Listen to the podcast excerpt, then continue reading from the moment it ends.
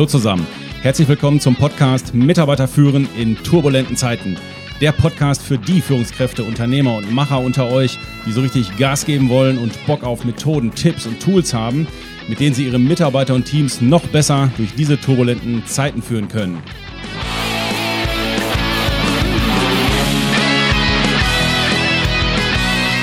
Mein Name ist Thomas Pütter und in dieser Folge geht es darum, dass Menschen, aber auch Unternehmenskulturen unterschiedliche Reifegrade und Bewusstseinslevel haben.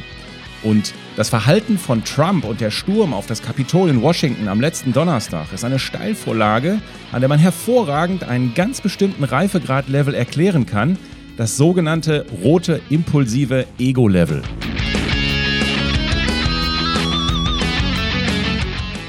Warum machen wir das?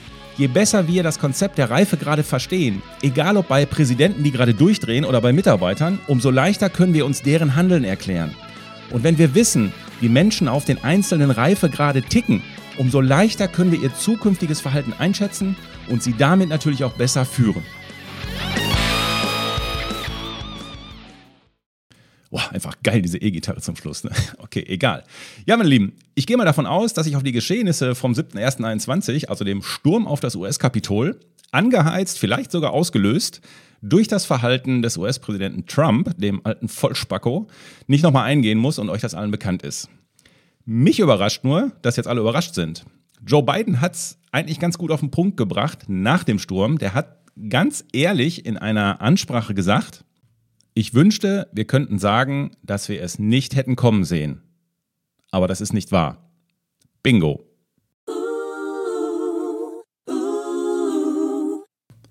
Es gibt ein Modell namens Spiral Dynamics, das neun verschiedene Reifegrade oder Bewusstseinslevel beschreibt. Anstatt Reifegrade oder Bewusstseinslevel könnte man auch von neun verschiedenen Geisteshaltungen reden oder von neun verschiedenen Grundeinstellungen zum Leben oder neun verschiedenen Denkweisen.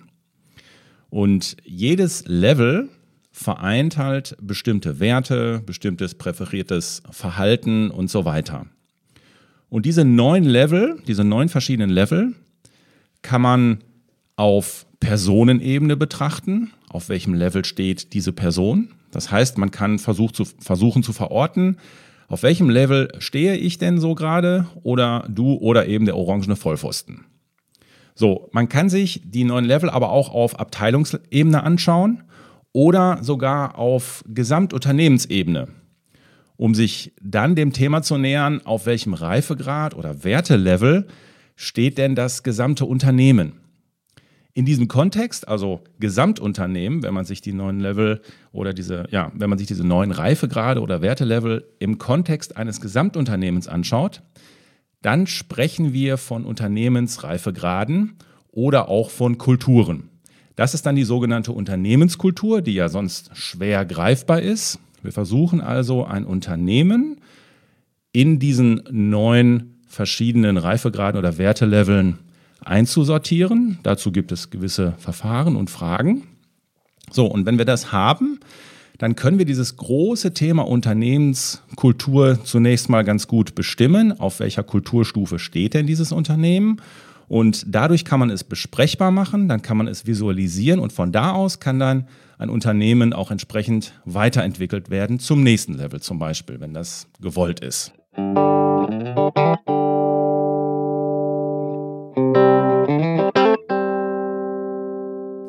So, das war mal ein kleiner Exkurs in die Welt der Organisationsentwicklung. Das machen wir, wenn wir Unternehmenskulturen in Unternehmen weiterentwickeln. Aber das ist nicht unser Thema von heute, das kommt später mal. Heute ist unser Thema ja der Sturm auf das Kapitol bzw. Trump itself. Warum ist das so interessant? Weil das Verhalten von Trump fast bilderbuchartig auf eines dieser neuen Level passt. Und das Besondere ist, aus Sicht des Modells, im Regelfall hat man als Mensch verschiedene Anteile von diesen neun Levels, von diesen neun ähm, Reifegraden in sich. Also da ist eins dann meistens ein bisschen ausgeprägter.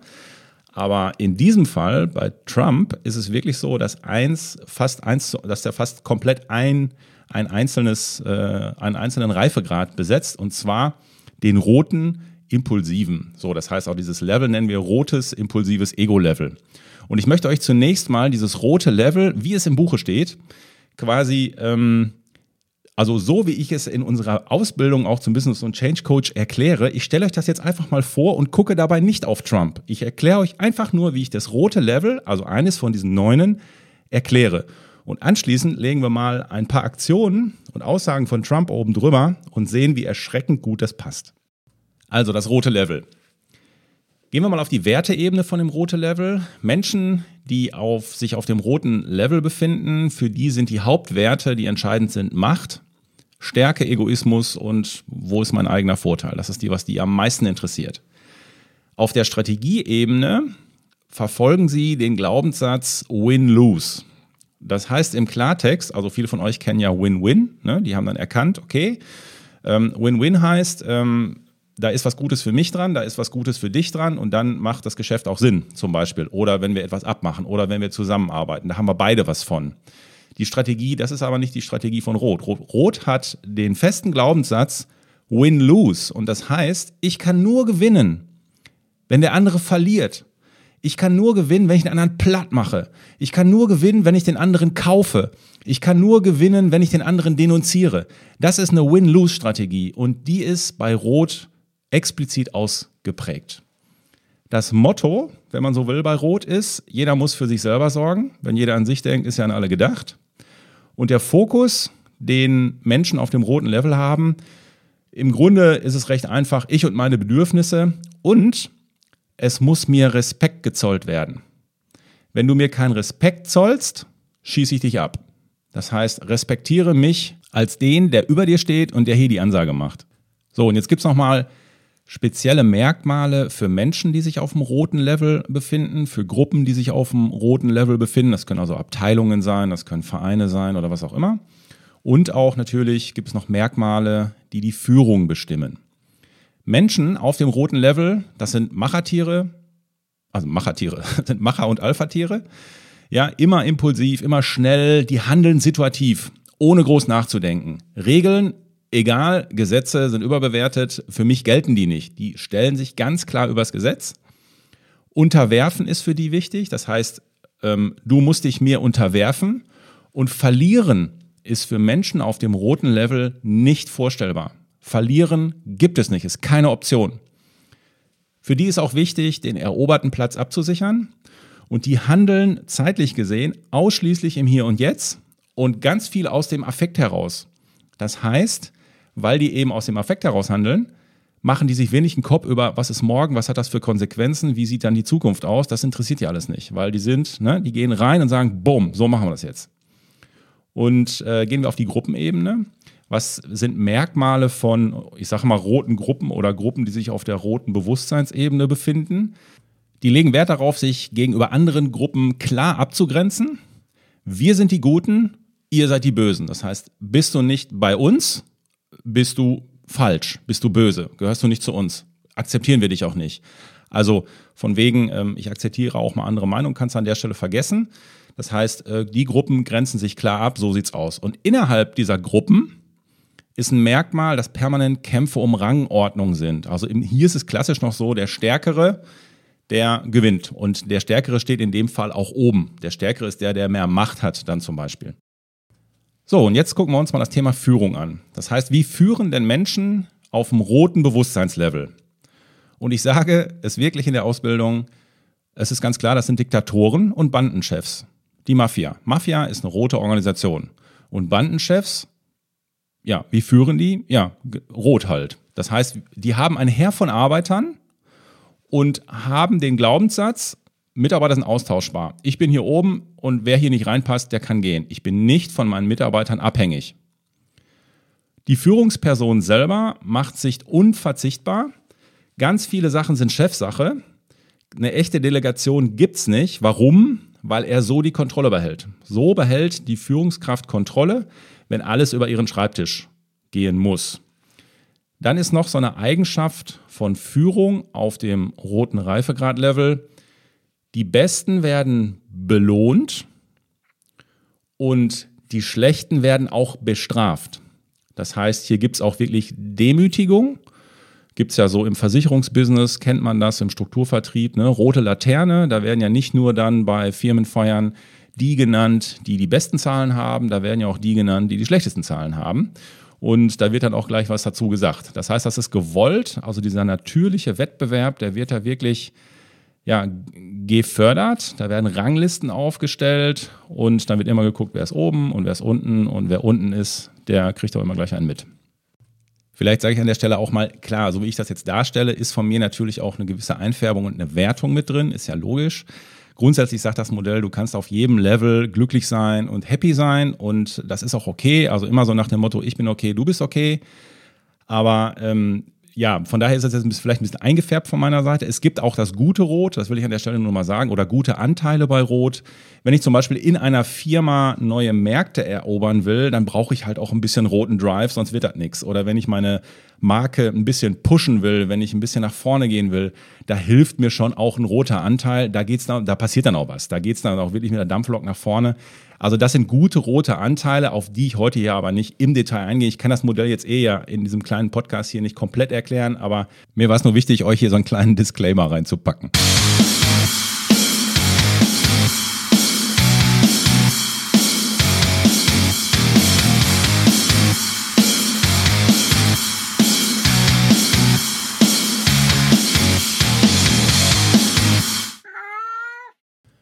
Ja, vielen Dank an die Denkneue Katzen Showband, die heute natürlich auch wieder mit am Start ist hier.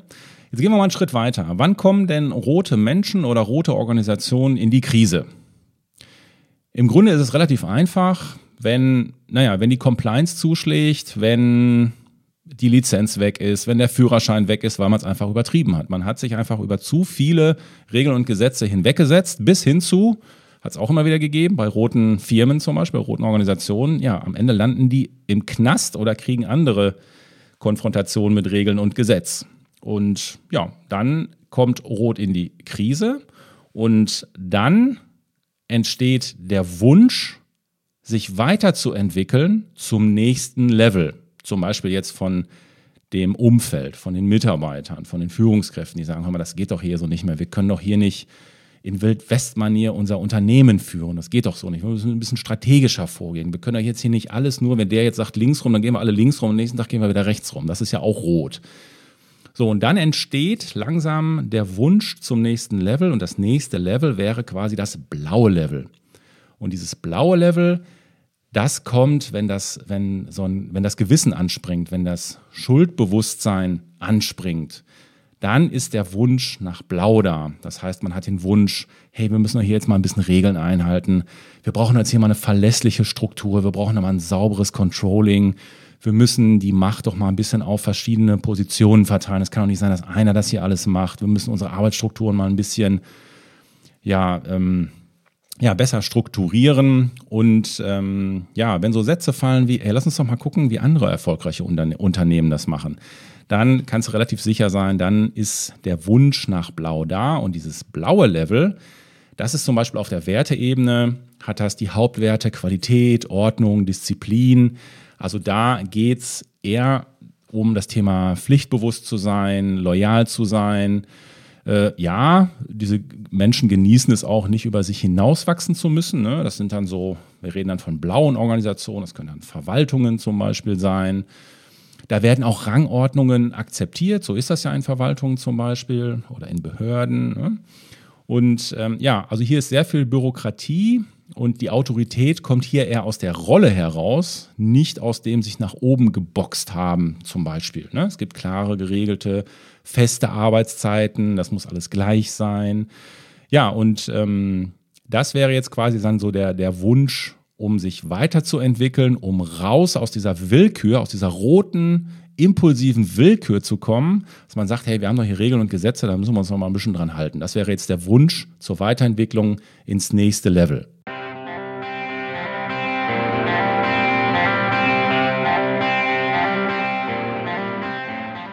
Ja, und so geht das dann vom Modell her immer weiter. Irgendwann kommt Blau auch in, in die Krise, weil hm, hm, hm, so und dann kommt das orangene Level, dann kommt das grüne Level und so weiter. Das geht immer so weiter hoch.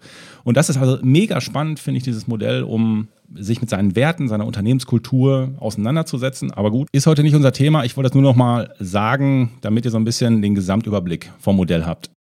Jetzt werfen wir mal einen Blick auf diese erstaunlichen Parallelen dieses roten Levels, wie es quasi so ein bisschen im Buche steht, und zu dem Verhalten von Trump und seinen Anhängern. Nehmen wir mal das erste.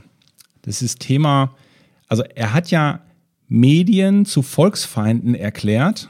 Der hat das Militär gegen die eigenen Bürger eingesetzt und hat die Demokraten als Feinde genannt, als Feinde gebrandmarkt. Das muss man sich mal vorstellen. Und der hat ja die letzten sechs Jahre im Grunde immer wieder seine Leute aufgehetzt. Und dann hat er noch gesagt, ähm, zu den, und er meinte damit die Plünderer des Kapitols, we love you. Ey Leute, das machen doch nur Bandenführer. Ja, die, die gerade das Kapitol gestürmt haben und geplündert haben, zu denen sagt er, we love you. Das ist doch eine, das ist doch eine Masche. Das ist, das machen doch eigentlich nur Bandenführer. Und die, und die Krönung ist ja noch, das ist dieses Gefolgschaftsthema bei Banden. Es wurde ja keine USA-Flagge in dem gestürmten Kapitol getragen, sondern es wurden Trump-Flaggen ge getragen. Das war ja das Schlimme daran. So nach dem Motto, wir folgen dir, egal wohin du gehst und was du uns sagst, wir werden es für dich tun. Nehmen wir mal das nächste Merkmal einer roten Organisation oder eines Menschen, der sich auf dem roten Bewusstseinslevel befindet. Gewinnen um jeden Preis. Was hat Trump denn gemacht? Er hat ja das Weiße Haus quasi umgebaut zum Hotspot für Desinformation. Ja, also zurzeit sind ja da diese ganzen Rankings, ich habe das jetzt auch nur aus den Medien rausgenommen, ne? über 22.000 Falschaussagen hat er rausgekloppt. Der hat 260 Mal versprochen, die Mauer zu Mexiko ist bald fertig. 200 Mal hat er gesagt, ja, ich habe das Militär komplett neu aufgebaut. Und 400 Mal hat er gesagt, äh, oder behauptet, ne, ist ja mal Behauptung, 400 Mal hat er behauptet, er habe die erfolgreichste Wirtschaft in der ganzen Geschichte geschaffen. Also ich meine, dass jeder Faktencheck belegt, dass das ja nicht so ist, aber egal. Äh, das ist aber dieses rote Bewusstseinslevel, gewinnen um jeden Preis und strategisch das genauso eintüten, bar jeder Regeln, die wir so haben, auch des Amtes, ne? ähm, egal, die ignoriere ich alle komplett. Das nächste Thema, Win-Lose, diese Win-Lose-Strategie, die er hat klares rotes Bewusstseinslevel, das muss man sich mal vorstellen. Der hat ja dem, äh, das ist ja mitgeschnitten worden, er hat ja in dem Telefonat mit dem ukrainischen Präsidenten Zelensky, hat er ja explizit die Verfolgung seines politischen Rivalen Joe Biden verlangt und als Gegenleistung ihm die Auszahlung von mehreren Millionen Dollar Militärhilfe versprochen. Also klares Indiz für rotes Bewusstseinslevel, würde ich mal sagen. Ein Merkmal für das rote Level ist ja auch diese unbedingte Gefolgschaft, die eingefordert wird von ähm, Menschen auf dem roten Reifegrad-Level. Also so nach dem Motto mit mir oder gar nicht. Und das hat man ja ganz schmierig, eklig immer wieder gemerkt, diese opportunistische Unterwürfigkeit von den Leuten, die um ihn rum sind das ist ja, äh, das ist ja nicht mehr zu toppen. McGonigal hat zum Beispiel hier den Mehrheitsführer äh, im Senat, der hat nichts gemacht, der hat das alles gesehen und das ist der Einzige, der wirklich die Macht gehabt hätte, was zu tun. Aber der wusste, nee, lass ich mal lieber sein. Dann nach der, äh, selbst nach der Eskalation haben sich die Senatoren doch wieder hingestellt und haben äh, das Wahlergebnis angezweifelt. Das muss man sich mal vorstellen. Und hier Mike Pence, das ist ja, das ist wirklich das Schlusslicht. Mike Pence hat gesagt, also in jeder Rede, das kannst du wirklich nachgucken, fast in jeder Rede hat er immer wieder seinen Chef gelobt. Ja, you're a perfect leader, your leadership is perfect. Boah, also, also gruselig.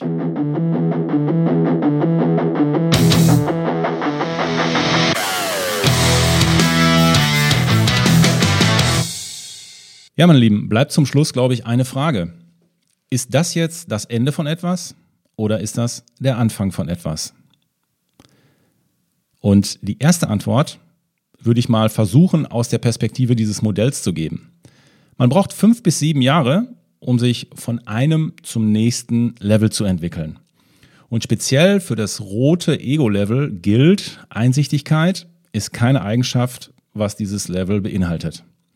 Und Personen auf dem roten Level drehen sich im Regelfall so hoch, bis sie wirklich in den Konflikt mit dem Gesetz kommen und dadurch eingebremst werden.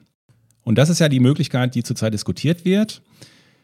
Würde Trump jetzt über den fünften Zusatzartikel des Amtes enthoben, enthoben, geht es nicht darum, wie der jetzt die nächsten zwei Wochen äh, noch performt. Das ist gar nicht das Thema dabei. Sondern der, der Punkt ist, dann könnte er, wenn er, wenn man es schafft, ihn jetzt noch zu entheben, über diesen fünften Zusatzartikel oder 25., was weiß ich, könnte er nie mehr als Präsident kandidieren. Und das würde ihn wesentlich unschädlicher machen. Das ist das Mittel, was man für einen Roten in dem Fall bräuchte. Bei ihm kommt natürlich jetzt noch der, der Narzissmus mit dazu.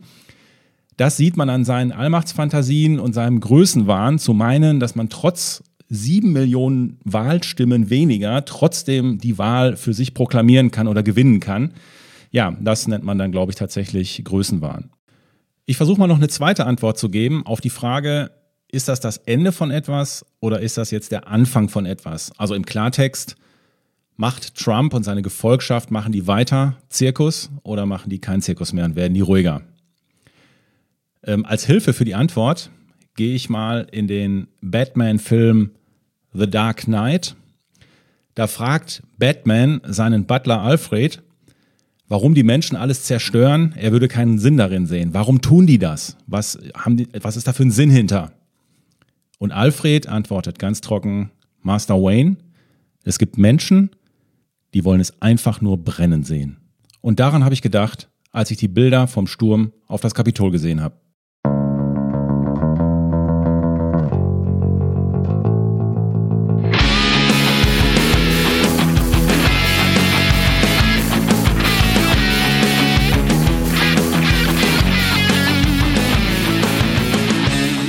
So, mein Lieben, und wie immer hier zum Schluss der Aufruf. Wenn ihr die Welt verbessern wollt, dann pflanzt einen Baum und zieht zu Hause mal einen Pulli an, dann könnt ihr nämlich die Heizung auslassen. Wenn ihr die Arbeitswelt verbessern wollt, dann teilt unbedingt diese Folge, dann helft auch ihr mit, dass andere Führungskräfte sich mit dem Thema Reifegrade und Bewusstseinslevel auseinandersetzen. Am besten aber macht ihr natürlich beides. Auf jeden Fall bitte diesen Podcast-Kanal abonnieren. Weitere Infos zu mir und zu uns gibt es unter www.denk-neu.com. Ich wünsche euch was. Ich bin für heute weg. Euer Pü.